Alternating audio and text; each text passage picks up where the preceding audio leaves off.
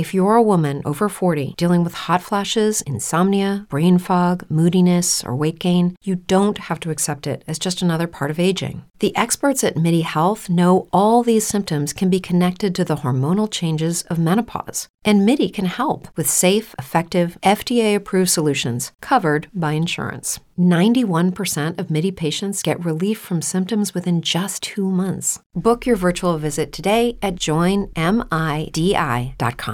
With Lucky Land slots, you can get lucky just about anywhere. Dearly beloved, we are gathered here today to. Has anyone seen the bride and groom?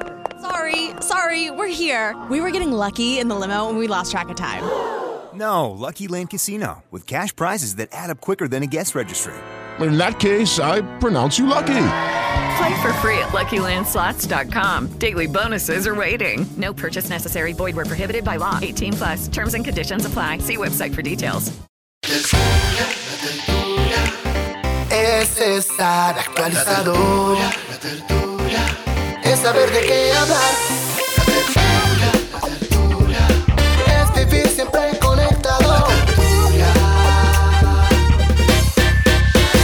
Aquí comienza La Tertulia, Salud y Economía en la sala de su casa. Dirige Juan Manuel Ruiz. La tertulia, la tertulia. Es estar actualizado. La tertulia, la tertulia. Es saber de qué hablar.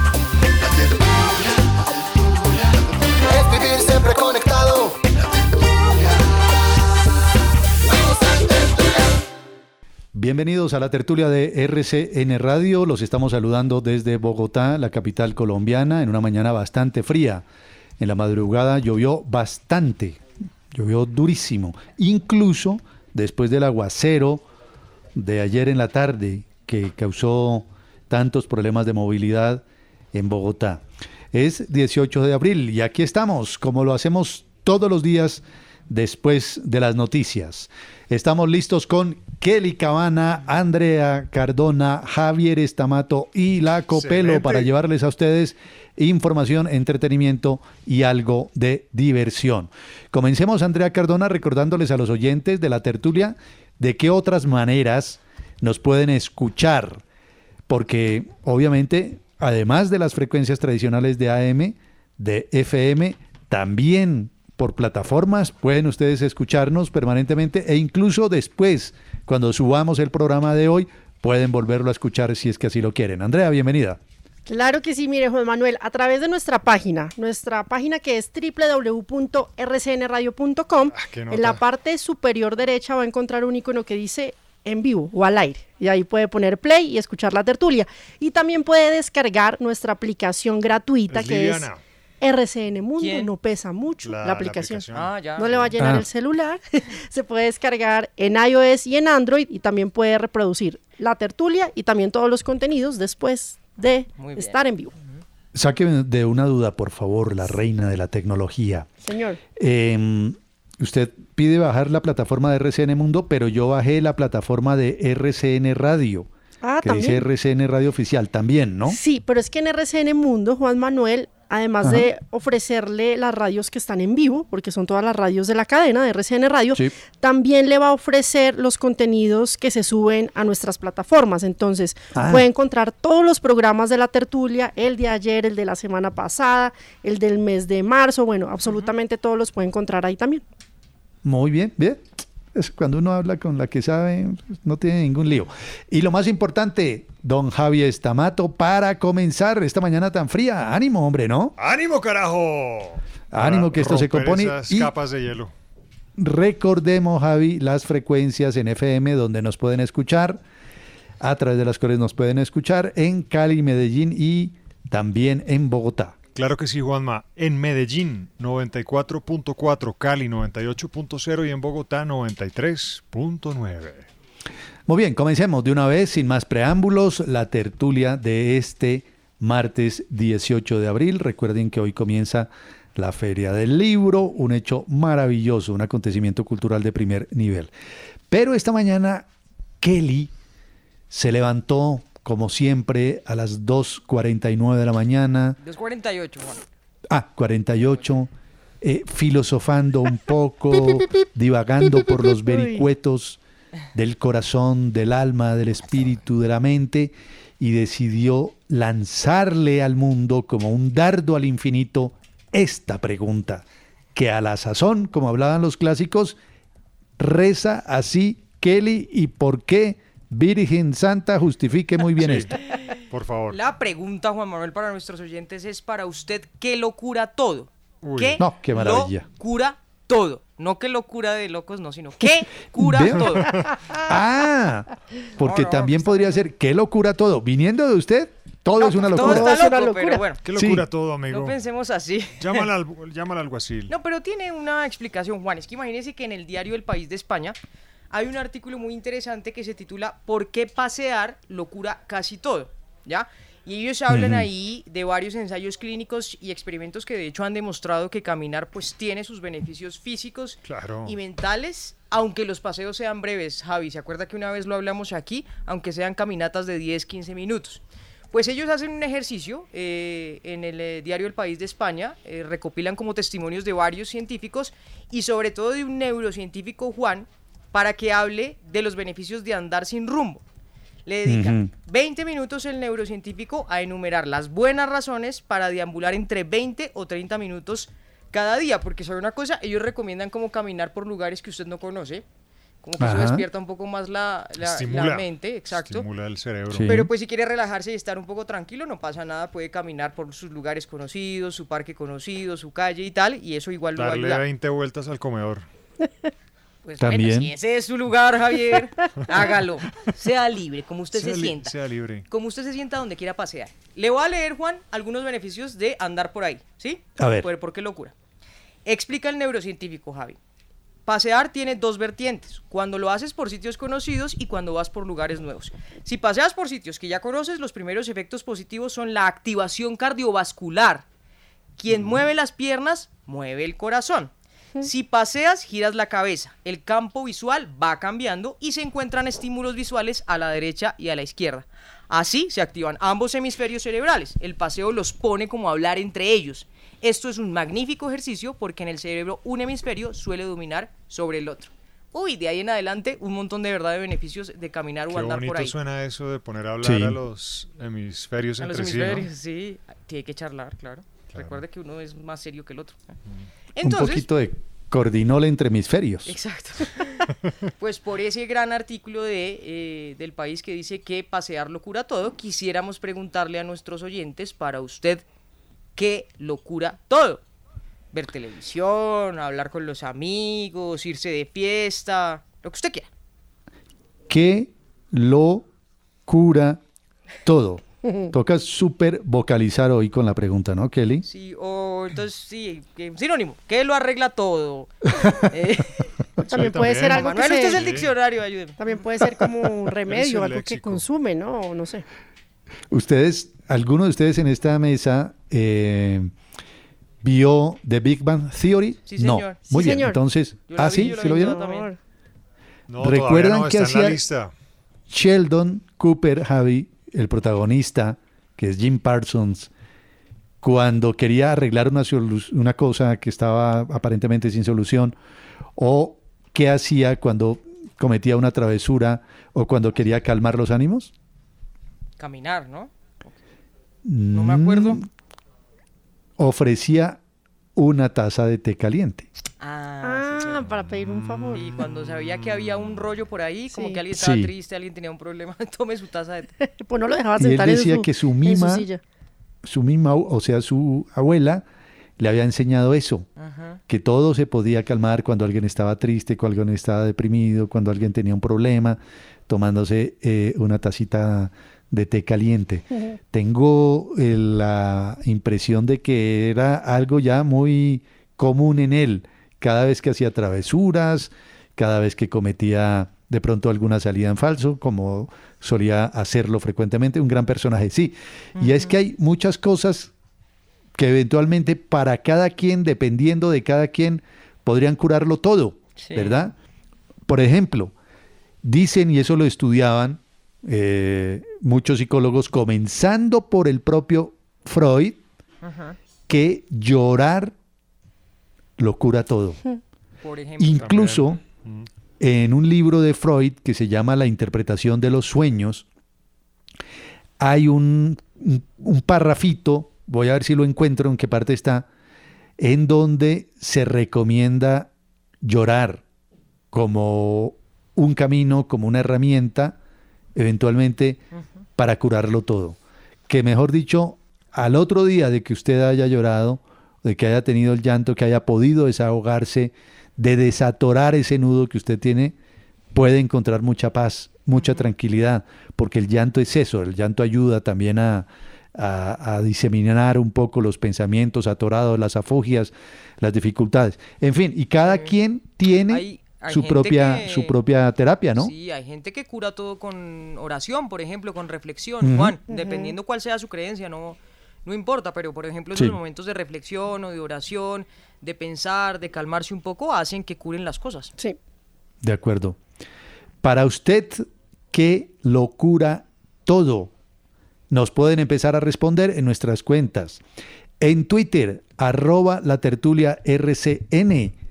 En WhatsApp, nos pueden enviar un mensaje de voz a este número, Javier Eduardo. 311-597-5921. 311-597-5921. O nos pueden enviar también respuestas a nuestras cuentas en Instagram, arroba Cabana con K, K-E-I Cabana, arroba Andre Cardona L, arroba, arroba Javier Stamato con S, su apellido comienza con S, no con E, Javier Stamato o arroba JM Ruiz Machado, que es la mía. Comiencen de una vez, ya empiezan a responder. Elena dice, trotar temprano todas las mañanas lo cura todo.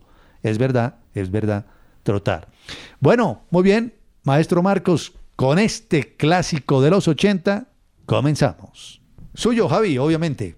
Sí, señor, se llama Maniac de... Nunca me he aprendido el, el nombre del cantante. Michael Ajá. Banda sonora de una película llamada Flashdance. Es imposible no mover la cabeza o los pies cuando suena la canción. Muy ¿sí? buena. Sí. Ahí mismo. Recomendado el video, ¿no? Los tipos ahí dándole esos instrumentos. Tremendo video. Juanma, hacer ejercicio. Eh, también me uno al combo de llorar. Es muy Sí. eh, Terapéutico, ¿no? terapéutico, sí señor, desintoxicante. Eh, y escribir un diario. Si tienen un cuaderno por ahí y tienen algo atorado, escríbanlo. Y es increíble lo que ocurre a medida que se van eh, escribiendo esas líneas sobre el cuaderno, sobre el papel, sobre el blog, sobre lo que sea. Creo que también tiene un efecto terapéutico el, el escribir, Juanma. Sin duda. Ha mencionado usted tres, tres fundamentales. Hacer ejercicio, llorar, escribir. Sí. El ejercicio parece que es fundamental para todo, ¿no? Uy, sí. No solo para el cuerpo, sino para el alma, para el espíritu. De verdad. Vale la pena. Y no importa dónde lo haga, si de pronto usted vive en un apartamento o está confinado por allí o está escuchando la tertulia y está trabajando 12 horas encerrado en un sótano, levántese de, ese- de una vueltica, haga unos cuantos ejercicios, eso le puede ayudar a usted a afinar y ajustar sus pensamientos. Esta canción, como usted lo decía, banda sonora de la película Flash Dance con Jennifer Bills. Fue protagonista de esa película y después, la verdad sea dicha, no volvió ella a sonar para nada. Sí, para nada. Igual que Fue su Michael máximo Zembello. éxito. ¿Mm? Igual que Michael Zembello, pues extraordinarios músicos, pero de ahí para adelante quizás tenga muy buenas canciones, pero que hayan alcanzado el, el éxito como esta, ninguna. y se dedicaron a vivir de pues del éxito de estas canciones, ¿no? De hecho, por ejemplo, eso reconocía estos días David Summer, ¿no? Que era el cantante o es todavía el cantante de, Hombre, sí. de Hombres G, que decía, bueno, muchas cosas ya ni cantamos, nos, nos reunimos de vez en cuando y vivimos de, de este cuento. Hay grandes artistas internacionales que tuvieron un éxito en la vida y les ha alcanzado para vivir de eso. Sí, ¿ah? ¿no? Un, un gran Mm. éxito. Oiga, hablando de lo que dice de, de Hombres G, el otro día leía un artículo eh, en el país de España, bueno, a la gente que le gusta la música y tal, un artículo que decía que YouTube no tiene quien lo quiera. No lo quieren los seguidores, no lo quiere la gente No. nueva, porque la banda se metió mucho en el rollo del activismo. Sí. Entonces Ah, Bono está metido en ese cuento y toda la gente le critica que quiera ser moralista y tal. Otros dicen que, que ese cuento, ahora en este mundo de criticarlo todo, oiga, la banda no tiene éxito. Es decir, se les fueron los fanáticos que tenían de toda la vida y nuevos no llegan por ese rollo de estar eh, metidos en Claro. causas Qué sociales. mal, porque buena banda sí es. Bueno, YouTube Sí. es clásico. Que estuvieron acá además en Colombia. Ese concierto tremendo el que hicieron Bueno. aquí en el Campín. Volvemos al debate que planteamos hace unas semanas. Si, si el público, los seguidores de un artista, quieren saber qué piensa el artista en materia política o si el artista debe dedicarse a lo suyo. Recuerda que lo comentamos a partir de Ana Gabriel, de lo que pasó en Estados Unidos. Sí, que ya se hizo unos comentarios de lo que pasaba en algunos países, Cuba, Nicaragua, algunos países de la región. Y a la gente no le gusta eso, Juan. Sí, es como, es un personaje que está como para entretener, pero si te metes en esto, como las causas son muy delicadas, es un problema. A mí me pasa eso particularmente. Por decir algo, si yo voy a ver a determinado artista eh, al Movistar Arena, por decir, ¿vale? Sí, señor. ocurre. Javier Estamato, gran estrella, figura internacional, Hijo un gran cantante, no. destacado mundialmente. ¿Yo voy a oírlo cantar o voy a oírlo Lucky Land Casino asking people what's the weirdest place you've gotten lucky? Lucky? In line at the deli, I guess? Aha, in my dentist's office. More than once, actually. Do I have to say? Yes, you do. In the car before my kids' PTA meeting. Really? Yes. Excuse me, what's the weirdest place you've gotten lucky? I never win and tell. Well, there you have it. You can get lucky anywhere playing at LuckyLandSlots.com. Play for free right now. Are you feeling lucky? No purchase necessary. Void where prohibited by law. 18 plus. Terms and conditions apply. See website for details. Judy was boring. Hello. Then Judy discovered ChumbaCasino.com. It's my little escape. Now Judy's the life of the party. Oh, baby, Mama's bringing home the bacon. Whoa, take it easy, Judy. The Chumba life is for everybody. So go to ChumbaCasino.com and play over 100 casino-style games. Join today and play for free for your chance to redeem some serious prizes. ChumbaCasino.com. No purchase necessary. Void where prohibited by law. 18 plus terms and conditions apply. See website for details. con sus arengas? No, a cantar. pienso yo que a mí me interesa es que cante, Mm. que cante, no que me eche sermones porque para cuentos políticos ya tengo otros instrumentos, ya tengo otros caminos, ¿verdad? Pero si usted sienta ahí, a- tanto que mm, Ana Gabriel reconoció que fue un terrible error haberse puesto a hablar de política y porque la gente, pues, siempre en política va a haber divisiones. Claro, siempre. la mitad va a estar de acuerdo con usted y la otra mitad totalmente en desacuerdo y lo único que usted va a lograr es el desafecto de la gente. Pues dedíquense y evidentemente YouTube pues se volvió muy activista en sus cuentos, no sé ni siquiera eh, cuál es el activismo, pero lo sé por ahí, Bono se mueve Y mucho. bueno, lo último ha sido Ucrania, ¿no? Que él estuvo con Mm. el presidente Volodymyr Zelensky. Con el tema del medio ambiente también, Sí, porque incluso tiene climática. canciones, eh, es como, ¿cómo se dice? Eh, embajador de buena voluntad Ajá, también, entonces siempre ha estado muy activo. Sí. Entonces, ¿cuál debe ser ese, esa, esa responsabilidad, entre comillas, ese camino de un artista? No lo sé. Óigame, bueno, eh, Andrea Cardona, estoy sorprendido con un artículo. Yo he venido advirtiéndole que esto no está teniendo límites, pero resulta que encuentro un artículo que habla de lo siguiente, para que a los oyentes les quede absolutamente claro para dónde vamos. Una inteligencia artificial ha desarrollado habilidades inesperadas por su cuenta. Se está hablando de BART, BART, que es el chat GPT de Google, BART, del cual nos ha hablado aquí Andrea. Y resulta que sus creadores no alcanzan todavía a comprender cómo ese modelo de lenguaje artificial ha sido capaz de aprender, Javier, el bengalí. ¿Recuerda que usted nos habló del bengalí, el idioma oficial de Bangladesh? Sí, señor, ¿cómo no? Pues ese chat GPT de Google aprendió bengalí por su cuenta. Hágame el favor y me explica, Andrea, ¿qué contiene esto? Sí, y es, No y es me muy difícil. Claro, hay muchas críticas ahí y todo se reveló en una entrevista que se hizo en un programa que se llama 60 Minutos Sí. de la CB CBS, CBS en este caso. Y ahí entrevistaron a uno de los, digámoslo así, personajes más importantes en estos momentos que tiene que ver con inteligencia artificial y es Sundar Pichai, que es el director general de Google. Entonces, en la entrevista decían Juan Manuel que esta inteligencia BART, inteligencia artificial, pues se dieron cuenta que había aprendido sin haberle dado las instrucciones este idioma en particular. Entonces en la entrevista lo que hizo el periodista que se llama Scott Pillay le dijo, bueno, ¿qué pasa con esta inteligencia artificial? Cuéntenos un poco cómo es el detrás de, porque no entendemos cómo sin la ayuda del humano pues puede aprender este tipo de inteligencia artificial estas cosas como un idioma. Entonces lo que explicaba eh, Sundar Pichai es, al crear esta tecnología, hay un campo que los expertos o los que desarrollan este tipo de inteligencia artificial la llaman caja negra. La caja negra es como una franja oscura o vacía que no, en- no pueden entender bien ni, si- ni siquiera los ingenieros ni los expertos en tecnología. Entonces, Una caja negra inabordable para los humanos. Exactamente. Entonces el periodista le dice, bueno, pero entonces la responsabilidad de crear un tipo de tecnología que ni siquiera ustedes saben cómo funciona como en el fondo.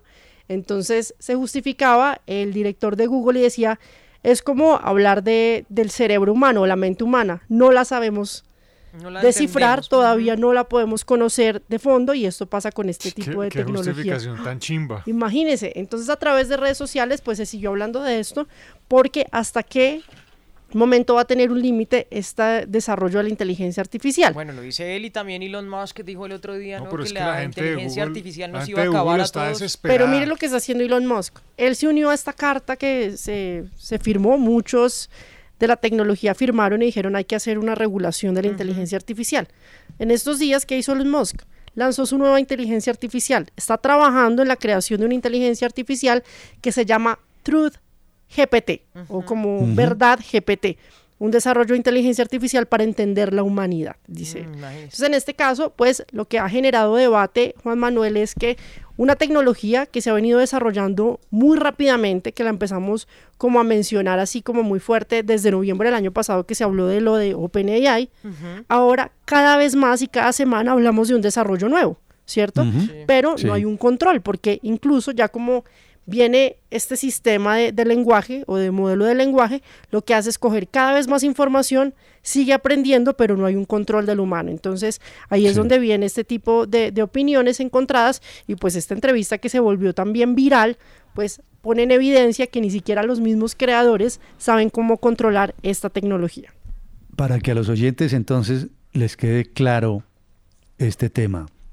Una inteligencia artificial, inteligencia artificial por supuesto, no humana. En eso hay que insistir al estilo radical de Kelly. ¿Qué es una inteligencia artificial, Kelly? Pues una inteligencia artificial. Esa inteligencia artificial aprendió solita, solita, un idioma. En este caso el bengalí, que es el idioma oficial de Bangladesh.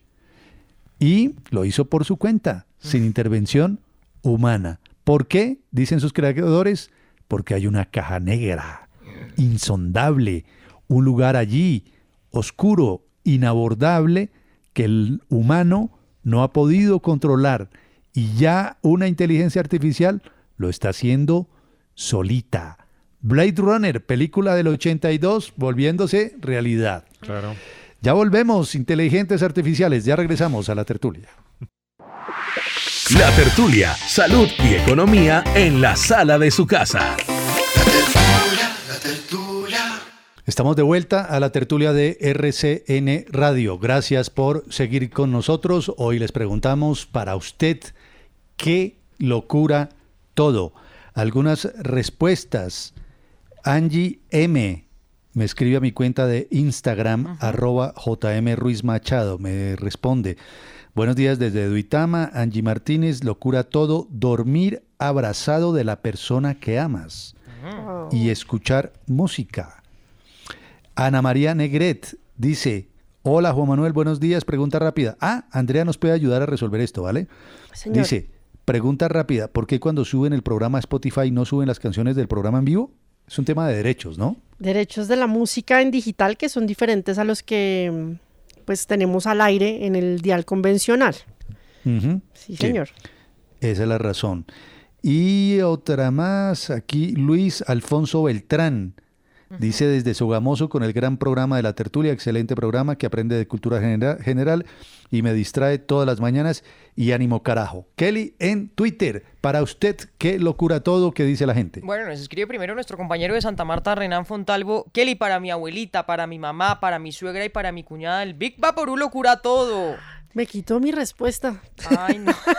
no mentiras, es una. Yo Pero, no, pero nada, primero los oyentes. Uy, hombre. Sí, no, claro. que ver. Y es gran invento. Yolichi también le quitó la respuesta porque nos escribe a nuestra cuenta de Twitter que el Big Vaporú lo cura todo. También nos escribe Mónica Páez, hola chicos, para mí dormir cura todo. Es mi actividad favorita. Cristian Tobar nos escribe la música. Steven Aya Moreno, un abrazo y unas palabras de mi mamá. Aunque sea adulto, sus abrazos y su voz son mi regocijo casi que todos los días en los momentos más eh, difíciles. Y también nos escribe Sandra Buitrago. Los dulces, siempre los dulces. César Augusto Riveros, buenos días a la mesa de trabajo para mí. No deberle nada a nadie, estar tranquilo. Y Jason Bolívar, buen día, tertulianos. Definitivamente salir a montar bicicleta. Parar en cualquier lugar, a Sí. tomar un café con un pancito, volver a la casa, recibir un abrazo de mi hija. Gracias a todos por tan buena compañía. Y en WhatsApp, otras respuestas. Gracias, buenos días, RCN. ¿Qué locura todo? Buenos días. Levantarse muy temprano, hacer ejercicio, salir a caminar, tomarse por la, en ayunas una agüita tibia con medio limoncito y estar positiva. Eso es- lo arregla todo. Ay, qué bueno. Y leerse, leer, leer y leer. Eso lo cura todo. Gracias. Sin duda. Chicos, buenos días. Les habla Mónica desde la ciudad de Orlando con un clima también un poco nublado. ¿Qué me cura todo? Dormir, un café y caminar. Les deseo una excelente semana. Un abrazo para todos.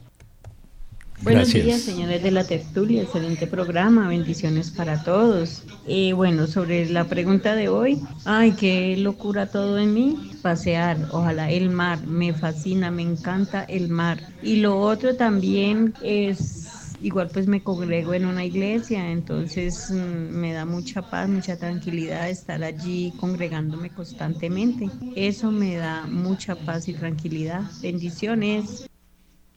Señores de la Gracias. muy buenos días. A mí me lo cura todo mi trabajo porque lo amo, lo quiero y me desestresa. Feliz día, bendiciones.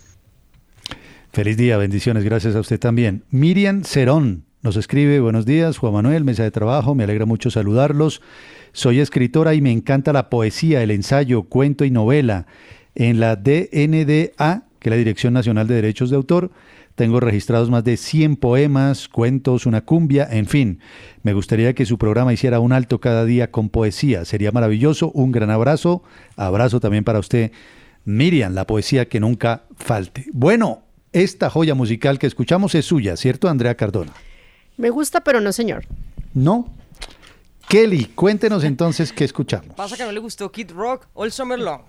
Esta canción, Juan Manuel, Buenísima. es muy buena, de verdad. Mm, Habla de una buena época, ¿ya? De una buena época de Kid Rock cuando tenía 17 años, hacía sus cosas, ta, ta, ta. Pues me sirve para ambientar mi cura, Juan Manuel. La comida lo cura todo. Está No. triste, a lo Sí. Sheldon usted decía, un té de menta, por favor, tómese esto tranquilo. Se fue a alguien, no le invitó, haga un asado, carajo, sea feliz, cocine con los amigos. Los grandes acontecimientos, Juan Manuel, queridos, de reparación, de todo, en mi casa, son alrededor de la cocina. Todo se cura con una buena comida o una buena cocinada. Entonces yo creo que pueden darle por ese lado para que les curen las penas del alma. ¿Sabe rico? Le llega al corazón. Uy, sí. Como que, por ejemplo, un plato que a usted, mejor dicho, Kelly, es maravilloso, que uno diga, oiga, Kelly, la, la, la, la noto un poco down, un poco triste, no sé. eh, venga, la invito a almorzar o venga, Ah, lo la invito a invito a comer. almorzar y podemos a comer una bondiola, lo que usted quiera, pero le puedo dar un poquito de arroz con leche bien rico para que se ponga contento, Juan Manuel. Ah, sí, eso sí. Cualquier Qué comida, delicia. así Es como sea una recompensa, chiquito. ¿no? Sí, todo va a estar tranquilo. El café combinado, a mí, ¿sabe qué? Ahora le, le he encontrado gusto a ver recetas de café. No sabe, me estoy volviendo loca con las recetas del café. Un poquito dulce, otras que no son tan dulces. Bueno, de ahí para adelante, de verdad que a usted se le va la Pero, cabeza en otra pero cosa. recetas eh, de postres o de la bebida. De todo. Ah, de todo, de todo. Sí, de la Todo. bebida también, Ah. combinada. Uy, qué rico. Qué delicia, ¿no? Ya quedamos notificados de cómo le subimos el ánimo a Kelly cuando esté down en este mundo. Para curarla de todo. Bueno, Javi, comienza hoy la Feria del Libro en Bogotá, la famosa Filbo, y tiene a México como país invitado de honor. En consecuencia, usted nos propone un ejercicio, ¿verdad? Sí, que es el siguiente. Vamos a aprender a decir México en 10 idiomas. Ah, fácil, se dice México. En los 10 idiomas se dice México. Listo. No es Andreita, tan ¿qué otro tema? ¿No? es tan fácil. Hay, No. unas, eh, hay unas diferencias, eh, aunque pequeñas, pero importantes. Porque ver. Creo que llegar a cualquiera de estos países y decir México, de pronto no entienden, aunque se parecen las palabras, pero es importante, curioso además, encontrar Ujú. estas diferencias. Entonces póngale cuidado. En A francés, Marquitos, por favor. Le Mexique. Le Mexique. Le Mexique. Le Le Mexique. Si c'est como se dice, Manuel, repita. Repita, por favor. Le Mexique. Ah, muy bien. Oh. Ahora en italiano. Il Italiano. Messico. Il Messico. Y México. Il México. México. Muy bien. Italiano. Oh, qué bien. En turco, señoras y señores. Mexica. Mexica. Mexica. Méxica. Méxica. Méxica. Ya sabemos turco, listo. Fácil. Méxica. en portugués. O México. O México. O México. O México. México. O México. Estamos listos ya para irnos a Lisboa, ¿sí o no, Kelly? Sí. sí.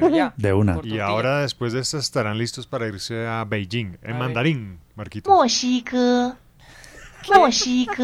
Ay, tan lindo. México. México. Tan lindo, parecía una muñequita hablando, sí, ¿cierto? Suena como a ¿Mm? una chocolatina, ¿no? Rellena de fresa. Uh. México. En árabe. Al Mexique. Al Mexique. Al Mexique. Al Mexique. Al Mexique. Al Mexique. Eh, pilas, Kelly. Griego. A ver. México. Ah, México. México. México. Paristume, México. México. En eh, octava posición, señoras y señores, tenemos México en polaco. Polaco. Mexic. Mexic. Maxak. Mexic. Cor- Mexic. Ahora en coreano. México. México. México. México. Y por último, México. señoras y señores, querido Juanma, en ruso. Mexica. Mexica. Mexica. Méxica. Mexica. Mexica. Méxica. Pero muy parecidos, Javi. Sí, muy parecidos, con ¿Cierto? sutiles diferencias, eh, pero interesante encontrar esas diferencias. Y por último, Juanma, aprovechando que México es el invitado de honor en la Filbo, en México se desarrolla la que es eh, catalogada como la segunda feria del libro más importante del planeta después de la feria del libro de Frankfurt. Sí. Dicen que la de la Feria Internacional del Libro de Guadalajara, la FIL, es el Sí. mayor mercado mundial de publicaciones en español. Es tremenda. Gigantesca, además. Como todo lo de México. Un recinto monumental. Sí, las, las de la Feria del Libro las de Guadalajara. son Tremendo. al- alucinantes. Nació en 1987 como iniciativa de la Universidad de Guadalajara. Desde Ujú. 1993 tiene un país o región invitada de honor. Colombia lo ha sido en dos ocasiones, 1993 y 2007. Por ejemplo, la, la edición del año pasado tuvo 34 mil metros cuadrados de exposición, 2.000 editoriales provenientes de 49 países, 625 presentaciones de libros y casi un millón de, de visitantes. Este año será entre el 25 de noviembre y el 3 de diciembre. La FIL, que podría ser el, no sé, la la mamá o el abuelito de la Filbo en Bogotá. ¿Y la abuelita? Sí. La, la- la abuela, sin lugar a dudas, abuela, yo creo. Teniendo en cuenta que la Filbo crece con el Sí, pasar de que los es años. tremenda, sí. Bueno, muy bien. Óigame, Kelly, hablemos de un hecho muy lamentable en el mundo, ambientalmente hablando, que tiene que ver con una gran mancha de basura en el Pacífico, en el Océano Pacífico. ¿Qué se sabe de, de esa gran mancha de basura? ¿Qué tan inmensa es? Y cómo ahora se habla incluso de que tiene un propio ecosistema. Imagínese eso, la han medido, Juan. Un remolino de 160.500 kilómetros cuadrados que está en el océano como entre California y Hawái. Eso quiere decir, para que se hagan una idea, tiene el tamaño dos veces de Texas. Y es la mayor acumulación pues, de basura y de plástico que hay en el océano en el mundo. Pues los científicos la han estudiado, la manchota, ta, ta, ta, que anda por ahí, y descubrieron, uy, ¿qué tal esto? Criaturas costeras, comunidades de criaturas costeras, incluidos cangrejos y anémonas, Juan. Ahí en ese basural Que viven ahí. que viven, que nacieron, se reprodujeron y siguen viviendo en la basura. Son docenas de especies de organismos invertebrados, obviamente costeros, que sobrevivieron y se reprodujeron en la basura plástica que lleva pues estos años flotando en el mar. ¿Esto qué quiere decir? Es increíble de verdad. Los científicos dicen que sugiere que la contaminación por plásticos en el océano podría estar permitiendo la creación de nuevos ecosistemas flotantes. ¿ah? Especies que obviamente no son capaces de sobrevivir en mar abierto, pero que lo están haciendo por estas condiciones que brinda esta mancha de basura. ¿Por qué? Porque a diferencia de la materia orgánica que se descompone eh, y que se hunde, pues obviamente estos residuos quedan por ahí flotando. Todo flota en el mar, ¿no? Cuidado cuando Sí. se meten por ahí. Todo flota. Todo flota, exacto. Y le da a, la- a estas criaturas esa oportunidad de sobrevivir, Juan, de reproducirse incluso en mar abierto. ¿Qué hay? de verdad. 484 organismos invertebrados marinos en todos los desechos. Estos son 46 especies diferentes. Y el 80% se encuentra normalmente, obviamente, en la costa.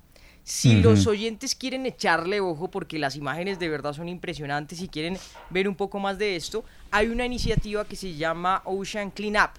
Ellos calculan, usted va viendo en la página de ellos cómo va creciendo la mancha de basura, Juan. Y calculan que en la mancha hay unos 1,8 billones de trozos de plástico que pesan 80 mil toneladas. Sí. Es decir, la mayor parte del plástico, y lo ponen ellos ahí de dónde viene, pues procede de la industria pesquera y el resto, como el 10% y el 20%, es del tsunami de Japón del 2011. Ese tsunami hizo que toda esa basura quedara por ahí. Si le echan ojo, está bueno. Es la mm, gran mancha de basura del Pacífico. Terrible, con lo que tenemos que convivir. Oiga, muchachos, tenía un tema para plantearles y créanme que no quise ponerle eh, adrede la cortina de corazón corazón, pero podría ser para corazón corazón, pero no quisiera que lo fuera. Me explico. Y es que estoy aterrado y no sé si algo de esto tenga que ver con la inteligencia artificial, Andrea, Kelly, Javi, oyentes de la tertulia, o con qué concretamente, o simplemente con el mundo de las mentiras, o con el mundo de la farándula, no lo sé. Pero estoy aterrado de cómo lleva más de seis días, casi siete días, como tendencia de conversación en el mundo, lo que supuestamente se sabe de última hora de Clara Chía, la hoy compañera de del Piqué. esposo de Shakira, de Piqué. Porque lo último que se, ha- que se está publicando en redes es, eh, no sé, una intrusión ya demasiado lejos en su vida privada o que lo es. Y me refiero concretamente a algo que sé que mucha gente está conversando, que Clara Chía sería una mujer Un hombre. y que sería una mujer transgénero, que Piqué le habría pagado todas las operaciones para, para esto. No sé si ya el mundo esté pasando los límites, pero que, que esto esté en todas partes, en todo el mundo, no sé si es ya llegar demasiado lejos en la intrusión a la privacidad de la gente, eh, sobre todo porque, no sé, nadie muestra una prueba. No, inventando eso. Incluso le, han- le pusieron un nombre, Juan, ¿eh? En algunos medios españoles dicen que llama Esteban, que eh, supuestamente Gerard Piqué le habría pagado el tratamiento hormonal y, Y todas las cirugías. fotografías, ¿no? Que Es hizo un un video. montaje, obviamente, sí. Ya pasaron la línea, obviamente. Y la pasamos todos desde el momento en que hablamos de eso. ¿no? Sí, claro. No, es Sí. muy difícil. Y ahí se está comentando y está en redes sociales de una manera profusa. Hay gente que le pregunta a uno que por qué uno no toca esos temas, que por qué no lo, no lo abordamos, que no sé qué. Es que es de una complejidad enorme, porque yo me pregunto si, si esta niña Clara Chía llegase a reaccionar de una manera drástica o dramática, mucha gente tendría la culpa en la difusión de esa especie, ¿verdad? De ese tipo de, de informaciones que a lo mejor nadie sabe de dónde vienen, quién se las Y inventó. bueno, y cuando le llega a uno a eso, toca pensar un montón, ¿no? Juan, el otro día también me pasaron por WhatsApp un eh, video, ¿y qué tal esto? Lo mismo, ¿y por qué no hablan de eso? Ay, por Dios, el discurso del Estado de la Unión y aparecía la vicepresidenta de Estados Unidos, Kamala Harris, y entonces en el video decían que es que no era Kamala Harris, Juan, que es que le pusieron una careta, le hicieron cirugía plástica y que era otra persona y que eh, estaba metida en el Congreso. Usted, usted merece un comentario, no lo merece, obviamente, ¿no? Es increíble. Sí, no. Es increíble. Insisto, Andrea, la inteligencia artificial tiene como principal reto hoy en, en- en día tratar de detectar, y yo no sé si sea demasiado ingenio, ingenuo o iluso, detener la proliferación de ese tipo de historias. Eso es lo ¿Cierto? que, si es que es complicado, en la plataforma de TikTok ya prohibieron el uso de otras eh, imágenes, o sea, cuando usted puede como ser usted pero poner otra cara, Kelly, por ejemplo. Entonces ahí es donde se, se está mirando cómo controlarlo, porque si no hay una reglamentación en las redes, pues imagínese ahora con esta tecnología que está llegando a todos lados. Entonces, si es un tema incluso de gobierno, Juan Manuel, que ya se está viendo con la Unión Europea, que ya están reglamentando, mirando cómo reglamentar, y eso lo tiene que hacer cada país, porque sí, la normativa es importante. Todo comienza en ti- TikTok, entre otras cosas. una Estaría vez bueno más. también que los grandes medios no hicieran eh, eco o notas sobre lo- las tendencias y lo que pasa ahí, porque es que en redes sociales pues la gente habla locuras y habla de lo que quiere hablar Es- y piensa lo que quiere pensar y dice lo Claro, que quiere decir. Eso entonces- lamentablemente es lo que vende. Claro, y ese video- Lamentable- pero, lamentablemente. claro, pero entonces sale el Wall Street Journal y dice como no, es que es tendencia en TikTok. Sí. No, Javier, porque eso valida una información que no es real. Claro, y la vuelve Entonces hay que masiva. parar eso. No haga Sí. artículos de tendencias que no tienen sentido. Como ese video de, de Clara Chía, es impresionante la cantidad de reproducciones y cómo lo han replicado en todas las redes sociales, en donde hacen este montaje de fotos y explican por qué eh, era, era hombre. Se lo voy a decir así, Juan Manuel, mi sobrina este fin de semana me habló de ese video y ya no tiene acceso a ese tipo de contenidos, entonces ahí es donde... Y mire una cosa, esto coincide con algo que contaba esta mañana Kelly. En, en otras partes del mundo, no recuerdo a qué hacía alusión usted directamente, Kelly, ¿quién decidió hoy salirse también de Twitter? Ah, bueno, ah, la radio sueca, Juan Manuel. La radio Va sueca. NPR, NPR también, que recordemos lo hablamos aquí, Sí. y CBC, porque obviamente no quieren estar. La CBC es de Canadá. Porque no van a Bueno. pagar además por eso, ¿no? Por tener la verificación. Y... No, y aparte, me- es buen debate, Juan, porque eh, dice Twitter rápidamente, Andrea, que la, la verificación es el chulito de medio estatal. Y CBC no es un medio estatal. NPR tampoco. La BBC no es un medio estatal. Le pone como una categoría estándar y no lo es. Y eso está pasando en muchos países. Y es como si el gobierno le pagara a estos medios. Y ellos dicen, hombre, a nosotros no nos pagan. Bueno, muy bien, ya regresamos a la tertulia de RCN Radio. No se muevan, que vienen temas muy, muy, muy importantes, muy interesantes en nuestro programa. Usted escucha La Tertulia. Aquí estamos de regreso a la tertulia de RCN Radio. Gracias por seguir con nosotros. La pregunta de hoy para usted, ¿qué locura todo? Kelly, más respuestas en Twitter. Nos escribe solitario y siempre firme. Amigos de la tertulia, bendiciones. Aquí desde el sur del país, en el departamento de, Nariño. ¿Qué cura todo? Pues para el alma, la oración y la reflexión. Y para la salud corporal, caminar, la naturaleza y el agua de bicarbonato con limón. Ja, ja, ja. Y ánimo, carajo. Nos pone. También Eliam nos escribe, buen día tertulianos, para mí lo cura todo, el fútbol, la música y el cine. Oh, esto es un mensaje para Javier. Carolina Hurtado nos escribe, un buen amor, lo cura todo. Ay, qué rico. Sí, sí. De razón que es tan sano, Javier. Sí, no, todo feliz. Edison, la música y una buena taza de café. Hay que amar. Ajá. Edison Sorsa, lo cura todo, un buen viajecito, ojalá en bicicleta y o o nos escribe una que otra cosa que no se puede decir al aire. Y Mary Elizabeth, mi querido equipo, un abrazo de la mamá y si no está, de la persona que más llene nuestro corazón. Y obvio, ustedes, aunque sea tan poco tiempo, su maravilloso programa. Reírme con ustedes sana cualquier tristeza. Muchas gracias, Mary. Un abrazo. Gracias, Mary. En WhatsApp, otras respuestas. Muy buenos días desde Tuluá Valle. Para mí lo cura todo la oración. Tener un buen, una buena amistad, el amor, compartir con personas buenas, eso sana mucho la persona y uno adquiere muchos pensamientos positivos. Un feliz día desde, desde Tuluá Valle, Dora Elena Wilches. Buenos Gracias, días para la mesa de la tertulia, bendiciones. Con Luis Alfonso desde Sogamoso, Boyacá, con harto calor. Eh, la pregunta de hoy es, ¿qué cura todo? Pues la tertulia.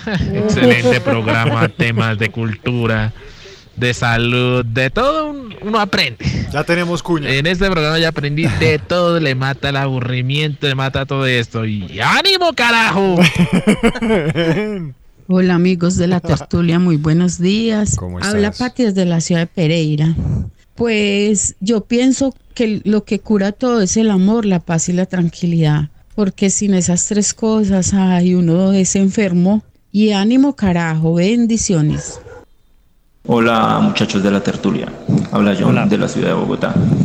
Creo que hay dos cosas que lo cura todo. Eh, reír, reír mu- mucho y practicar el delicioso. Eso es fiable. Practicar el delicioso, ¿a qué se referirá? ¿Quién sabe? Kelly? Javier, ¿usted sabe de eso? ¿Qué es El el, amor. delicioso? Ah, el acto del amor. Ah, ya, el acto. Siempre, Bueno. siempre, por favor. Sí. Andreita Cardona, ¿qué oímos? Esta canción se llama Lemon Tree. Una Sí. canción muy exitosa en su momento y tiene que ver con mi respuesta. ¿Qué lo cura todo? Para mí el limón. bueno, muchas cosas más, pero el limón hace parte de, digamos, para ayudarme en la salud. Yo sufro de- de- del hígado, Juan Manuel. Ajá. Agüita tibia con limón en las mañanas. Dicen que es muy bueno, ¿no? Siempre lo, yo lo hago porque realmente cuando como mucha grasa, a mí que me gusta el Sí, chicharrón, y demás, funciona.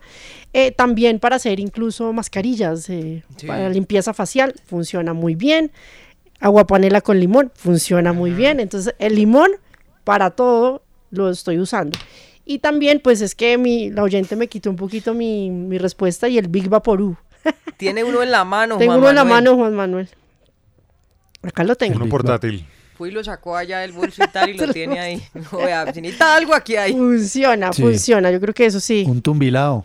lo cura todo. Bueno, y también a mí me gusta mucho eh, escuchar música, creo que eso lo relaja y también lo desconecta un poco, y caminar cuando se puede, Chupando un limón. chupando limón. Oiga, Mm. pero hay gente que ya usa con el limón, ¿sabe? Sancocho le sirven limón. Limón.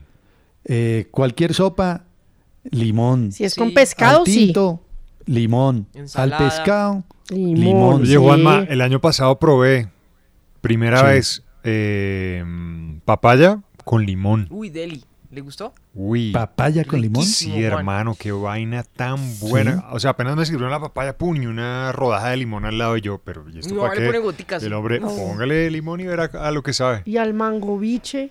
Uy, Limón. Uy, qué rico. Todo con limón. Bueno. Funciona. Y es natural. Bueno, el limón. Óiganme, uno de ustedes proponía esta mañana que habláramos de los idiomas que eh, pueden influir en la recuperación de un derrame cerebral. El número de idiomas que uno hable o los idiomas que uno hable eventualmente pueden influir en la recuperación de un derrame cerebral, ¿no?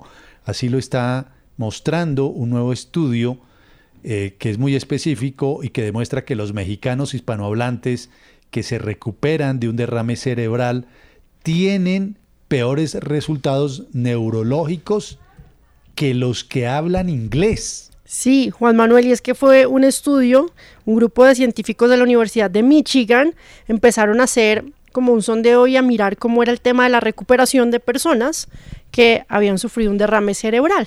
Y se dieron cuenta que las personas que eran bilingües o que sabían más de Más tres uno, idiomas tenían una recuper- recuperación más favorable que una persona que solamente habla un idioma. Por eso los centraban en el español en los mexicanos o los hispanohablantes. Entonces Lo hicieron exactamente, se dieron cuenta que las personas que de pronto podrían saber estos eh, idiomas, más de dos idiomas, podrían tener una mejor recuperación y los resultados neurológicos pues eran más eh, positivos que las personas que solamente hablaban un idioma. Precisamente para ayudarnos a entender el tema, nos acompaña el doctor Julián Revillas, que es neurólogo de la Universidad ICESI, es médico y cirujano de la Universidad de Antioquia, además salubrista público, neurólogo institucional de la Fundación Valle del Lili, en fin, una eminencia. Doctor Revillas, bienvenido a la tertulia de RCN. Gracias por su tiempo. ¿ah? Hola, muy buenos días Juan Manuel, Andrea, Javier, a Kelly, a todos los de la mesa y a todos los oyentes. Muchas gracias por invitarme. Ayúdenos a entender esto. Entonces, ¿pudieron recuperarse mejor o podrían recuperarse mejor de un derrame cerebral aquellas personas que manejen otro idioma? Imagínense, este estudio pues se acota a hispanohablantes, concretamente a mexicanos. ¿Qué tiene que ver lo uno con lo otro?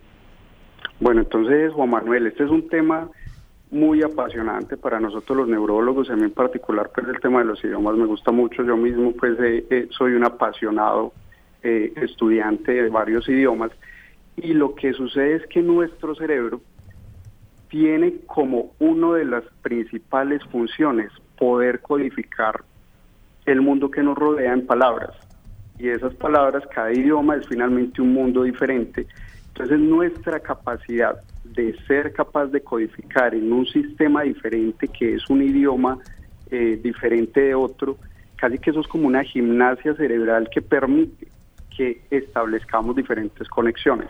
Aprender un idioma, por ejemplo, eh, como chino, que tiene incluso una forma de escribir diferente, es un eh, se utilizan ciertas partes del cerebro diferentes a las que yo utilizo, por ejemplo, para aprender ruso, cuyos sonidos, cuya forma de escribir y cuya sintaxis, es decir, la forma en la que organizamos las palabras es diferente. Entonces, si yo conozco muchos idiomas, he ejercitado mi cerebro en diferentes regiones de mi cerebro para poder ser capaz de comunicarme con personas de ese idioma. Entonces, es básicamente una manera diferente de ejercitar cada idioma que yo hablo. Lucky Land Casino asking people what's the weirdest place you've gotten lucky? Lucky? In line at the deli, I guess? Aha, in my dentist's office. More than once, actually. Do I have to say? Yes, you do. In the car before my kids' PTA meeting. Really? Yes. Excuse me, what's the weirdest place you've gotten lucky? I never win and tell. Well, there you have it. You can get lucky anywhere playing at LuckyLandSlots.com. Play for free right now. Are you feeling lucky? No purchase necessary. Void where prohibited by law. 18 plus. Terms and conditions apply. See website for details. Hello, it is Ryan, and I was on a flight the other day playing one of my favorite social spin slot games on ChumbaCasino.com. I looked over the person sitting next to me, and you know what they were doing? They were also playing Chumba Casino. Coincidence? I think not. Everybody's loving having fun with it. Chumba Casino is home to hundreds of casino-style games that you can play for free anytime, anywhere, even at 30,000 feet. So sign up now at ChumbaCasino.com to claim your free welcome bonus. That's ChumbaCasino.com and live the Chumba life. No purchase necessary. VGW Group. Void were prohibited by law. See terms and conditions. 18 plus. Doctor, uf, tremendo eso que usted dice. Sí. ¿Quiere decir que podría haber una terapia de recuperación con idiomas específicos? Y, eh, porque es para que entendamos un poco. Usted dice como cada idioma obviamente tiene sus dificultades y sus procesos y tal. ¿Sería posible, doctor, que uno dijera como, bueno, para esta recuperación, para Andrea que tuvo tal episodio y esto, vamos a empezar a que aprenda a recuperar el cerebro aprendiendo chino, aprendiendo serbio, tal? ¿Se podría eh, así? Porque, digamos, el cerebro funciona distinto con cada aprendizaje de idiomas. Entonces sería más bien en el sentido contrario, es decir, les pongo un ejemplo con, por ejemplo, una dolencia muscular para que ustedes me entiendan. Si yo he aprendido a hacer ejercicio haciendo piscina, además jugando fútbol, además eh, haciendo funcional, cuando yo tenga una lesión muscular probablemente me va a recuperar más fácil. No quiere decir entonces que cuando a mí me dé la lesión muscular yo podría empezar a hacer todos estos ejercicios para que me vaya mejor, porque finalmente lo que yo logro con el estudio de los idiomas es fortalecer mi cerebro, pero no quiere decir que en el momento en el que yo ya estoy enfermo pueda ponerme a hacer algo tan exigente como eso. La invitación en este caso es más preventiva más que curativa. Es decir, los idiomas y el aprendizaje en, real- en general de nuevas cosas nos puede servir como herramienta para que cuando tengamos un ACV, que es el término que incluso preferimos dentro, de la, dentro del argot médico para referirnos al derrame, cuando tengamos un ACV nuestro cerebro tenga mayores conexiones. Ya cuando uno tiene la condición aguda, cuando uno tiene el ACV agudo, probablemente la recuperación va a ser diferente, pero sí que es cierto, como tú estás diciendo, que en algunos escenarios se han utilizado algunas estrategias de bilingüismo para la recuperación. Entonces también tiene un potencial terapéutico, pero el principal es preventivo. Ya. Por decir algo, eh, doctor Revillas, una persona, eh, es más, conozco una persona que habla cinco idiomas, fue compañero nuestro acá, cinco idiomas, eh, español, inglés, portugués, italiano y algo, ah, y francés. En el momento en que se presenta el derrame cerebral, en virtud de que esa persona ha explorado otras áreas del cerebro para poder aprender específicamente en cada una de esas áreas esos cinco idiomas, podría recuperarse mejor, ¿verdad? ¿Es eso el, el concepto? Exacto, ese es el concepto grande y ahí hay una cosa importante. El portugués y el español son idiomas que utilizan regiones del cerebro muy similares, porque son idiomas muy cercanos desde su familia de lenguas romances. Lo mismo pasa con el francés, con el italiano, con el catalán, con el rumano y todas las lenguas de la familia romance. Es decir, que mejor será el ejercicio mientras más diferentes estén los, las, los o mientras más alejadas estén las familias. Entonces es muy diferente el, el lenguaje cirílico al lenguaje romance, pero definitivamente sí, esa persona que tú me estás contando probablemente va a tener una recuperación mejor porque su cerebro se ha visto expuesto a unos retos que un cerebro monolingüe no. Doctor, si pudiéramos, como hacía el Chapulín Colorado, tomarnos una pastilla de chiquitolina y reducir nuestro tamaño e ingresar al cerebro de cualquier persona que esté estudiando algún idioma y entrar a una de esas regiones que usted describe, ¿qué veríamos? ¿Cómo es ese baile de neuronas para poderlo imaginar de manera más clara si estuviéramos allá metidos con algún tipo de lupa observando atentamente lo que sucede? Pues me encanta esta pregunta porque esos son los ejemplos que yo utilizo día a día con mis pacientes en la consulta con enfermedades neurológicas porque esa es la mejor manera de entender las cosas, verlas y tratárselas de imaginar. Entonces, si pudiéramos hacer eso con la pastilla chiquitolina, eh, lo que nosotros veríamos son neuronas que están generando nuevas conexiones. La neurona es, hagan de cuenta, como una, una, una, una pequeña bolita que le salen unas conexiones hacia otras neuronas. El paciente o la persona que aprende idioma lo que está teniendo es nuevas conexiones, está generando otras eh, sinapsis, que es como se llaman desde el punto de vista técnico, que no existían. Es decir, esa neurona se está interconectando más y más. Es como si nosotros creáramos más autopistas para que la información se mueva y por tanto en el momento en el que se dañen esas neuronas, yo las voy a tener mucho más interconectadas con otras regiones del cerebro. Entonces eso es lo que yo voy a ver, neuronas que hacen muchas más conexiones. Ya. Doctor, muy chévere eso que usted dice. Y cuando uno está ya grande, doctor, ahí importa la edad. Cuando uno ya está más allá del bien y del mal, ¿uno puede aprender, entrenar ese cerebro aprendiendo idiomas por si pasa algo? La respuesta rápida es sí. Obviamente la plasticidad cerebral se va modificando. Un niño aprende más fácil que un adulto, pero la plasticidad cerebral se mantiene hasta que uno se muere. Es decir, el paciente mayor que le da una ACV y necesita recuperar, su cerebro es capaz de generar algunas eh, algunas reformas, lo que pasa es que lo hace de manera más lenta, pero la plasticidad se genera o se mantiene a lo largo de la vida. Entonces un niño va a tener más, más, más facilidad, pero no quiere decir que nosotros que ya no estamos tan niños hayamos perdido esa facilidad. Entonces nunca es tarde para empezar a hacer cosas que fortalezcan nuestras sinapsis, que fortalezcan nuestras neuronas y que nos permitan estar preparados por si en algún momento presentamos una ACV. Recuerden que una de cuatro personas a lo largo de la vida van a presentar una ACV. Entonces aquí de los que estamos nosotros conversando ahorita, ustedes en la mesa y yo por acá, uno de nosotros va a presentar una ACV. Virgen Santa, qué susto. Pero sabe que este tema realmente me parece tremendamente apasionante con, con, todas las aristas que usted nos ha, nos ha explicado. Y también la, la pregunta de Kelly, eh, ya uno grandecito y se pone a aprender idiomas, eso también es posible, va a tener eh, beneficios para, para el cerebro. Pero le hago una pregunta en contrario, que es muy frecuente, entre otras cosas, en nuestros días.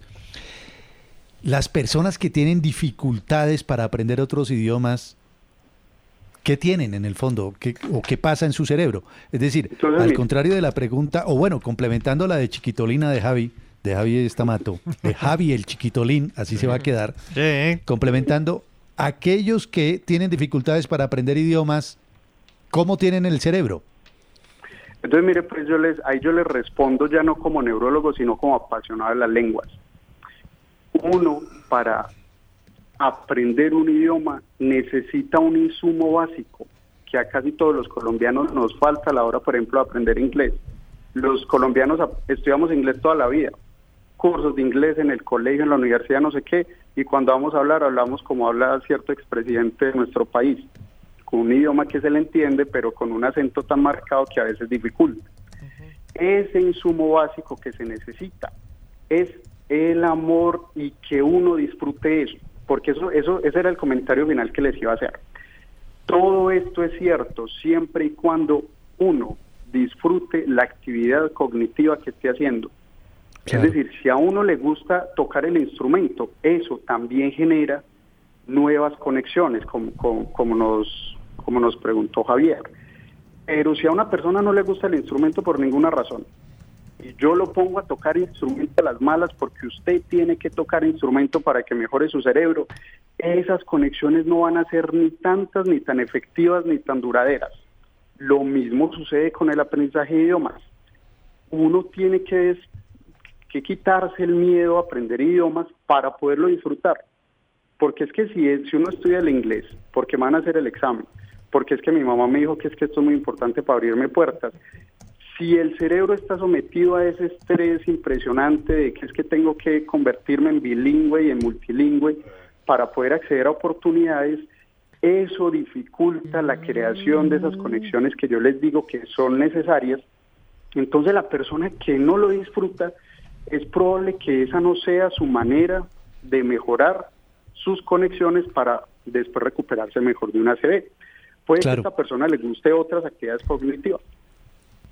Como cuando le dicen a uno, resuelva crucigramas. En el caso mío, yo resuelvo crucigramas, los resuelvo a mil todos los días. En fin, Kelly me ha regalado, Andrea me ha regalado en inglés, mucha gente me regala crucigramas. Nunca son suficientes. hay gente, eh, Javi, a los que les parece mamoncísimo, hartísimo resolver los crucigramas. Si no lo disfrutan, no lo hagan, porque no, va a haber impacto tal vez, ¿no? A ese no le sirve como ejercicio cognitivo. Lo mm. mismo con los idiomas.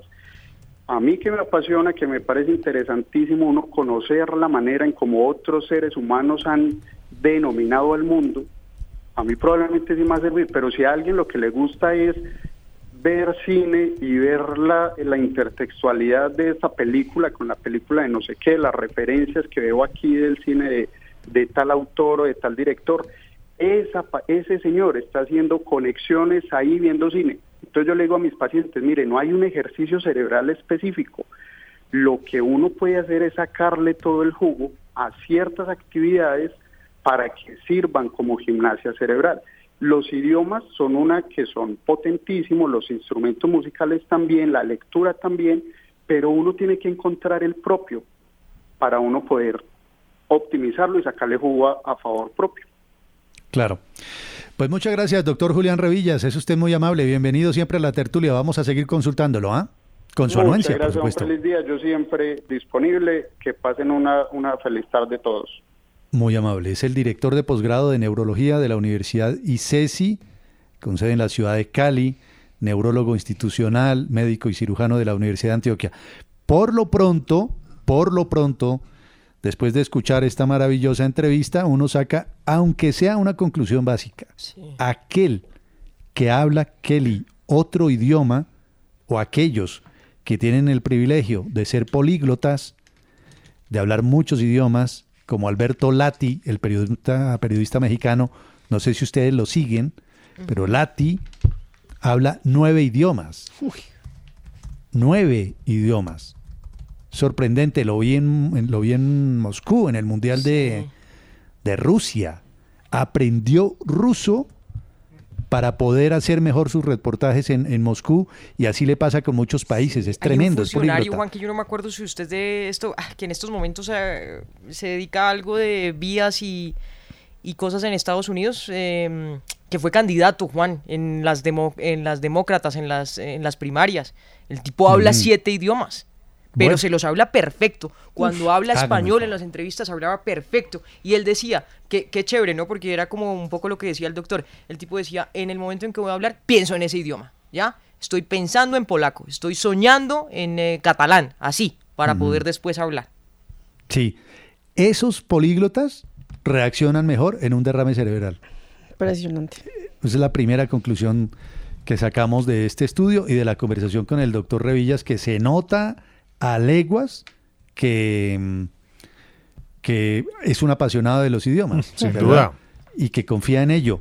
Y me recuerda eh, Guillo Vázquez, que nos oye mucho, que Juan Pablo II hablaba ocho idiomas. Él era políglota también. sí, Juan. Pablo II. Tienen que aprender, entre otras cosas, por razones de su oficio.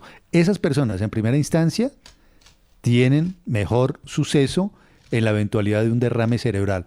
Y aquellos que no hablen otro idioma u otros idiomas, no se preocupen, pero busquen otra actividad cerebral que les pueda suplir o que pueda ayudar también a surtir Oiga, el rara- mismo efecto Y que el que activar, surte sí. saber otro idioma. Sí, ¿cierto? y una cosa, Juan, chévere lo que decía el doctor también, sin presiones y hágalo a su ritmo y como pueda, porque hay gente tonta que, ay, pronunció mal y se ríen y tal, no sé qué. No, hombre, los amigos extranjeros de uno, los que hablan otros idiomas, eh, cuando hablan español les importa un carajo si pronuncian mal o no. Y uno le da como pena hablar mal. Exacto, a uno le da pena. No, dejar la pena y la tontada, ya lanzarse. Exactamente, Totalmente Kelly, tú lo has dicho, bien, por favor. Si no Totalmente de acuerdo. inglés. Dejar ese complejo chimbo, ¿sí o no? O a ver quién habla perfectamente. sí. Y el que se burle, ese es un tonto. O sea, lo importante es que quiera aprender otro idioma y ahí está. Lo que decía el doctor también, Juan Manuel, de pronto irse por lenguaje, si le llama la atención este, este caso, aprender eh, un idioma que sea muy diferente, por ejemplo, no español-portugués, sino un alemán-español, Ujú. que sean diferentes Chévere. para activar más como otras zonas del cerebro. José Fernando Neira, el gran periodista deportivo compañero nuestro, recuerda que hay varios futbolistas que hablan eh, distintos idiomas y que eso influye en el desempeño del juego. Y creo, sin consultar Google, no tengo tiempo para hacerlo, que Lukaku es uno de ellos. Sí, Javi, ¿usted alcanza a mirar? No, es que ¿O Lukaku cuando salen las ruedas de prensa y le dirán. Neira de la UEFA y tal, eh, ellos le sacan como una tabla, Juan, de los idiomas en los que usted puede preguntar. Y Lukaku creo que son siete u ocho. Sí. Cla- Eh, Aubameyang, dice, dice José. Si podemos consultar a alguno de ustedes en Google eh, lo de Lukaku, creo que son siete u ocho idiomas. Seis o siete idiomas en algunos portales, portugués, suajili, francés, eh, holandés, inglés y español. Algunos Ah. de ellos. Oh, y tiene apenas 29 años. Bon, qué maravilla. Bueno, políglatos, miran la hora, miran la hora. Ya regresamos. La tertulia por RCN Radio. Aquí estamos de regreso a la tertulia de RCN Radio. Encuentro un artículo, Kelly, eh, en Infobae, Sí, señor. y me pelé por cuatro idiomas en relación con los que habla Alberto Lati. ¿Cuántos? Ahí Ay. les compartí. Dice el titular del informe, Alberto Lati comenzó a aprender árabe. ¿Cuántos idiomas domina el talentoso periodista? El periodista mexicano es consciente de las coberturas futbolísticas que se avecinan en el 2022. Fue un artículo escrito antes del Mundial de Qatar. Y dice que para el Mundial de Qatar, de cara a noviembre del 2022, Alberto Lati ya dominaría 13 idiomas. Oh. 13. Según manifestó mediante un video en redes sociales, arrancó con el aprendizaje del árabe. De verdad. Y- Sí. ¿Ah? Perdóneme, Y es que iba a dar un dato ahí coctelero, pero siga, siga, ya le... Dale, dale, de una. Sí, ¿quién es la persona que más habla idiomas en el mundo? Siad Youssef Fassah. Es una políglota libanesa. eh, bueno, nació en Liberia, tal. Puede hablar 59 idiomas. No, Manuel. friegue. Pero se va a enredar pensando, ¿no? Chévere Habla ese un no idioma, en piensa en otro, sueña en otro. Uy, O sea, es plasticidad cerebral extrema. eso ya es otro Muy tremendo. nivel. Sí. Muy inteligente. Tremendo. Elizabeth Tavares es- escribe, Elizabeth. Buen día, Juan Manuel. Me perdí la entrevista con el doctor, con el neurólogo. No eh, me puede recordar su apellido, algún link donde pueda ingresar para escucharla. Gracias. Puede escuchar la entrevista. ¿Cómo, Andrea? Siempre escuchemos a la gente y siempre respondamos. Puede descargar una aplicación, es gratuita, la busca como pesa mucho. RCN Mundo, está disponible para iOS y para Android y cuando ingresa a la aplicación usted puede ver las opciones de podcast y ahí va a aparecer la imagen de la tertulia y ahí puede escoger el programa que quiere escuchar. Ya apenas se acaba este programa al aire, eh, en horas, no sé, en un ratico, lo suben en la plataforma y va a poder escuchar el programa en ese completo. receptáculo. Y ahí aparece la entrevista con el doctor Julián Revillas. Revillas. Buen doctor. ¿no? Buen doctor. Sí, muy bueno. Y eh, otro mensaje, dice Lina, desde Londres, dice, hola Juan Manuel, qué tema tan interesantísimo. Me hubiera encantado poder haberle hecho una pregunta al neurólogo. A mí me encantan los idiomas, una de las razones por las cuales me vine a vivir al Reino Unido. Mi esposo es inglés y trato muchas veces, y trata, de di- debe de ser, y trató, debe, de- debe ser con tilde, y trató muchas veces de aprender español y no pudo. Pero mi esposo es un cerebro en las matemáticas. ¿Qué porcentaje de recuperación tendría una persona que es muy Mm. ágil con los números? Estupendo, estupendo programa. Como siempre, un buen día para todos. Gracias, Lina, por sus palabras. Aris Edith dice, yo no disfruto aprender inglés, me gustan algunas canciones en inglés o ver una serie o película en inglés con subtítulos en español, pero no disfruto ni me gusta aprender inglés. Pero, pero, para efectos de nuestra pregunta de hoy, para usted que lo cura todo, eh, algunas respuestas en Twitter, Kelly. Nos escribe María José Arana, para mí lo cura todo, el gimnasio en las noches, escribir y los mimos de mi abuela. Javier Rodríguez también nos escribe, buenos días familia tertuliana, todo locura es estar en paz con otros, nada de rencillas, envidias ni resentimientos. Saludos a Kelly y Andrea y obviamente para todos. Gustavo Jiménez también nos escribe el tiempo y los tranquilos programas como este. Andrea. Zapata también nos escribe la terapia salada, todo locura, amo ir al mar. Santa Maca Torcio Ortiz, buenos días eh, tertulianos, para mí locura todo, un abrazo sincero, el salir a caminar en las mañanas a las 5, eso es lo mejor que nos puede pasar, se respira aire puro y se relaja el cuerpo y también la mente, muchos saludos desde Santander. Y Joana González nos escribe locura todo, mi familia, mis amigos, la mirada de mis perritas, la música, la playa, el ejercicio, uff, respirar profundo y agradecer. Y en WhatsApp, otras más. Hola amigos de la tertulia, les habla Ricardo. Yo creo que lo que cura todo definitivamente es la fe. No importa en qué, pero cuando se La tiene fe. fe. y cuando se concentra toda la energía en algo, más allá del, del ser humano, todo se puede curar.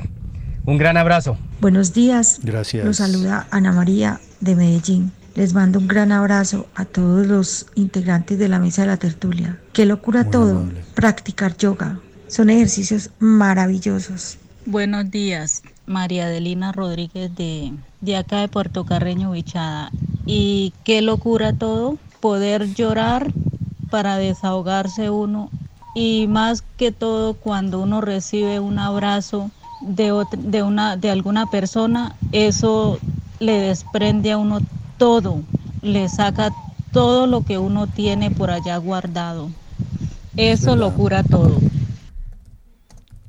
Bueno, muy bien. Y otra novedad tecnológica para que vean, yo insisto en eso, para que vean para dónde vamos. Ya se realizó el primer trasplante pulmonar. ¿No te encantaría tener 100 dólares extra en tu bolsillo? Haz que un experto bilingüe de TurboTax declare tus impuestos para el 31 de marzo y obtén 100 dólares de vuelta al instante. Porque no importa cuáles hayan sido tus logros del año pasado, TurboTax hace que cuenten. Obtén 100 dólares de vuelta y tus impuestos con 100% de precisión. Solo con Intuit TurboTax. Debes declarar para el 31 de marzo. Crédito solo aplicable al costo de la presentación federal con TurboTax Full Service. Oferta sujeta a cambios o cancelación en cualquier momento. con un robot, pilas, ¿no? Trasplante pulmonar con un robot, pero sin abrir el tórax. No es así, Uy, cuéntemela despacito, Andrea. Sí, y se realizó en la ciudad de Barcelona. Kelly, usted que tiene su corazoncito por allá. Tiene una casa allá. Sí, y gracias a la tecnología ahí es donde podemos ver, ¿no? A veces hablamos de, de cosas o de inventos tecnológicos que de pronto nos están agobiando mucho. En el caso de la inteligencia artificial. bueno. Este es bueno porque es un avance en la ciencia, como usted lo dice Juan Manuel, ese primer trasplante pulmonar que se hizo en el hospital Valdebrón, que es muy, muy famoso en Barcelona, a un paciente de 65 años. La intervención le permitió primero, en menor tiempo, poder eh, hacer una recuperación más rápida además también, y lo que hicieron fue este trasplante pulmonar, se usó un robot con toda la tecnología, no tuvieron que abrir absolutamente nada, pues viendo que las cirugías em, en los humanos pues a veces pueden generar ciertos riesgos y más después de ciertas edades también. Pues lo que hicieron es eh, usar un eh, robot especial que hace parte del servicio de cirugía torácica y de trasplante pulmonar de esta entidad y lo hicieron en tiempo récord. Es la primera vez que se hace este tipo de cirugías. No tuvieron que abrir el pecho ni romper las, las costillas, sino todo fue de manera no invasiva, Juan Manuel. Sí. Y lo que hicieron fue una incisión muy pequeña por debajo del esternón, no rompieron las costillas y el robot lo que hacía era la precisión exacta con ayuda del humano para poder hacer este tipo de trasplante. Lo que hicieron fue usar cámaras 3D, que es un robot Sí. quirúrgico, lo llaman. Da Vinci, Juan Manuel, este robot, y el cirujano que opera, pues, a través del robot introduce los, o los órganos, en este caso el pulmón, usando una apertura por debajo del esternón mínima para evitar eh, daños en el organismo y en este caso no tener que de pronto afectar otro tipo de órganos que a veces pasa cuando se hace este tipo de cirugías. Pues impresionante también cómo hicieron verdad, eso, sí. porque además en la investigación lo que dicen es que en los próximos días van a tratar de mostrar cómo fue el procedimiento, Mm. que eso es lo que quieren aprender no solamente las personas que pues tienen conocimiento de esta cirugía, sino también expertos de diferentes lugares del mundo de cómo implementar este tipo de robot o la robótica a, eh, a cirugías de alto riesgo como es esto, un trasplante como tal. Entonces lo que hicieron es, Juan Manuel, ¿cómo hace para entrar un órgano como un pulmón que es grande? Lo que hicieron fue, lo desinflaron, como para ponérselo así en un término específico, desinflan el órgano, eso le permite el ingreso por el esternón, como le decía, y después se Lo infla. Guau. Se No, ubica tremendo, ¿eh? con el robot y se hace el trasplante. ¿Y cómo sacarán el otro? ¿Lo De- mismo? me imagino que ¿Como de la misma manera, porque el procedimiento, como lo mencionan, es desinflar el que se tiene para poderlo sacar y pues para, para extraerlo y para introducirlo. En este caso también como por, el, Qué- por- debajo del proeza. esternón. Impresionante. Dicen que eh, la ventaja que dispone pues es que es muy elástico y en este caso permite poder hacer este tipo de procedimiento gracias a esta apertura muy pequeña que se hace eh, debajo del esternón. Cinco horas de cirugía, Juan Manuel, un paciente que se llama Javier o Xavier. Y Aquí, aquí estoy, estoy bien, gracias. 65 años. Te falta un pulmón. tenía, tiene 65 años y tenía una fibrosis pulmonar que se le diagnosticó en el año 2007. De El- tanto gritar ánimo, carajo, todos los días. Mire cómo quedó. Pero imagínese, todos estos años que pues padecía esta enfermedad, él decidió pues someterse a este tipo de procedimiento y ya es un éxito ese primer eh, trasplante que ¿Sabe pues ya lo van a revelar a través de medios de comunicación cómo fue el proceso. ¿Y sabe cómo le pusieron los médicos del eh, Valdebrón al robot, Andrea? Ajá. Da Vinci se Así llama. se llama, Da Vinci. El robot cirujano. Mire, le voy a mostrar, ahorita le voy a mostrar, eh, Juan Manuel, a través de redes, cómo es que se hace la incisión que tiene específicamente el, el, paciente, paciente. debajo del esternón. Uy, no es nada, No Juan, se sí. ve. Oiga, En, en 50 años vamos a tener eh, mayor cantidad de Da Vincis o de robots similares realizando eh, intervenciones de este tipo, Juanma. En menos, Javi. O en menos, menos sí, de señor, 50 exacto. años. Y los órganos, como lo explicaba en algún programa André Cardona, impresos a través de máquinas 3D. Entonces, sí Es que, que se van a salvar muchas vidas y muchas familias van a salir adelante bueno. gracias a, a esas Claro. tecnologías. Es que es realmente asombroso para que les quede claro a los oyentes. Hicieron un trasplante de pulmón y no tuvieron que abrir el tórax. Hicieron una incisión por debajo del esternón, metieron un pulmón que estaba desinflado, es decir, el artificial, lo metieron, ya adentro lo inflaron, todo esto con instrumentos mínimos, con nanotecnología, lo inflaron y sacaron el otro. Yo estoy seguro que si esto sigue así, en 25 30 años pueden hacer un trasplante de corazón sin abrir también. Pueden meter el artificial Kelly, no sé. Sí, no, el esto es de 3D buenísimo, que dice Juan. Javi Sí. y lo inflan adentro. Es ¿o una gran oportunidad que dice que el Da Vinci eh, obviamente funciona tal, pero lo controla el cirujano. ¿no? Claro, eso siempre, de- desde el comienzo lo dicen, es un apoyo, es una herramienta para el médico o el cirujano. Y sabe que después también de hacer el trasplante, Juan Manuel, los resultados son muy positivos, es para el posoperatorio. El nivel de dolor, según lo que dicen los expertos, es cero o mínimo. Por lo que no tienen que abrir el tórax, Claro, no tienen que hacer eso, ujú. tanto esfuerzo, digámoslo así, o eh, un procedimiento tan largo en el paciente y en este caso pues la recuperación es mucho más positiva que en otro tipo de operaciones que se hacen para un trasplante en este caso.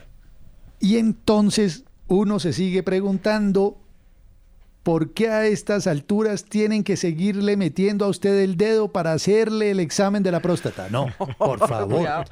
Rápido. Tecnología. Hay Que cosas que el esto- robot no va a sentir.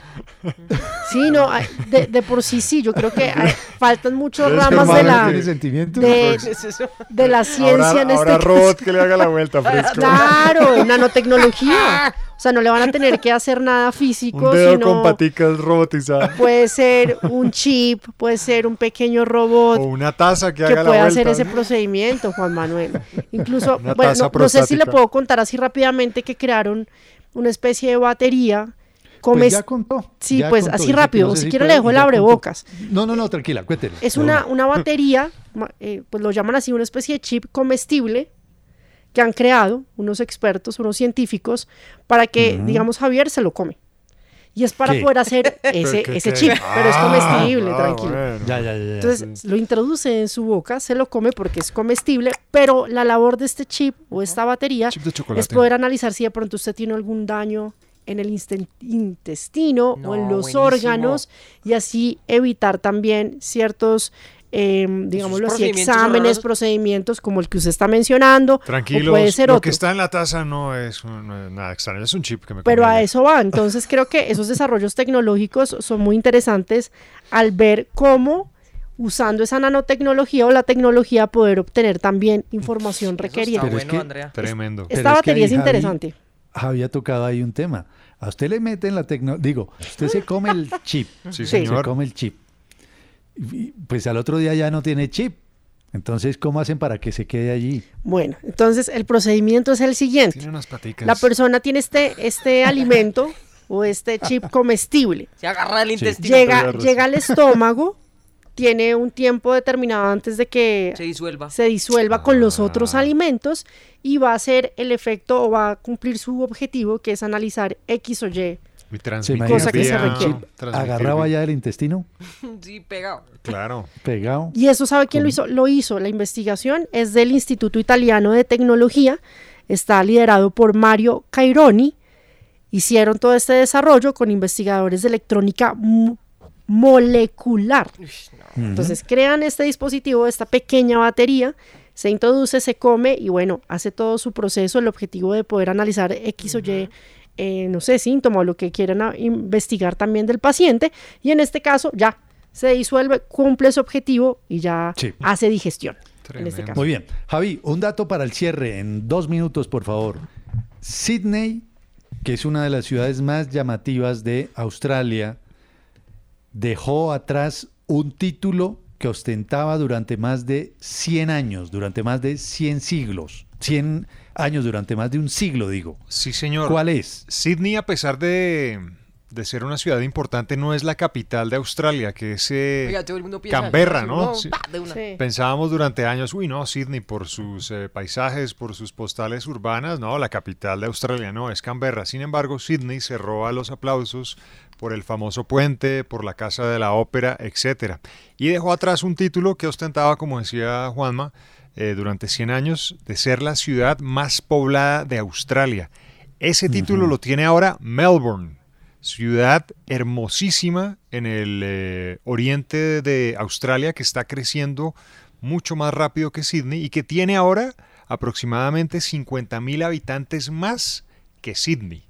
Mucha gente Sí. está prefiriendo irse a, a Melbourne que a Sydney e inclusive otras pequeñas eh, ciudades como Adelaida, que también es muy hermosa en el interior de Australia. Pero entonces Melbourne crece con el pasar de los días y le roba ese título a Sydney, querido Juan.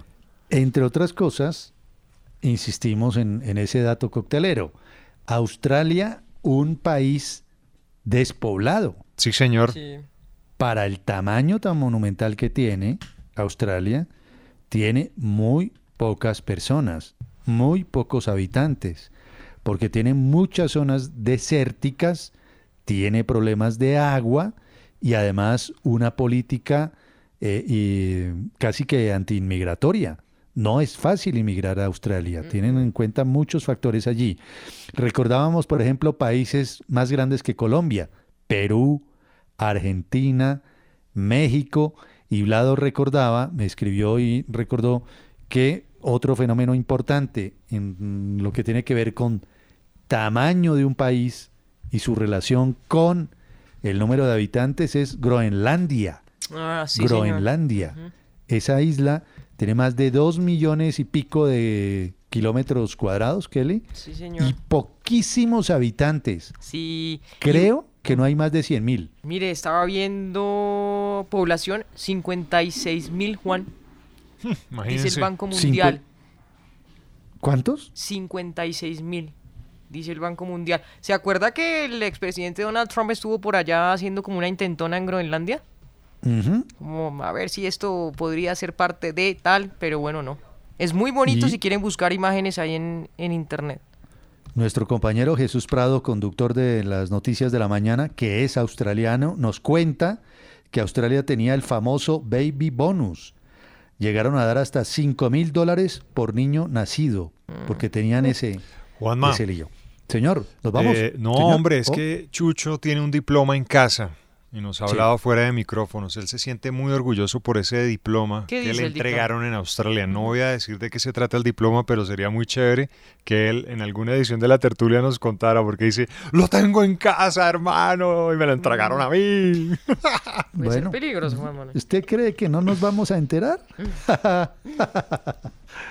El optimismo.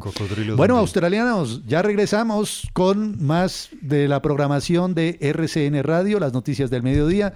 Nosotros, Javi, por lo pronto tenemos una cita cuándo? Mañana a las 10 de la mañana, por favor. Y lo más importante, maestro, ¡Ánimo, carajo! que esto se compone. Un abrazo fuerte para todos. La tertulia por RCN Radio.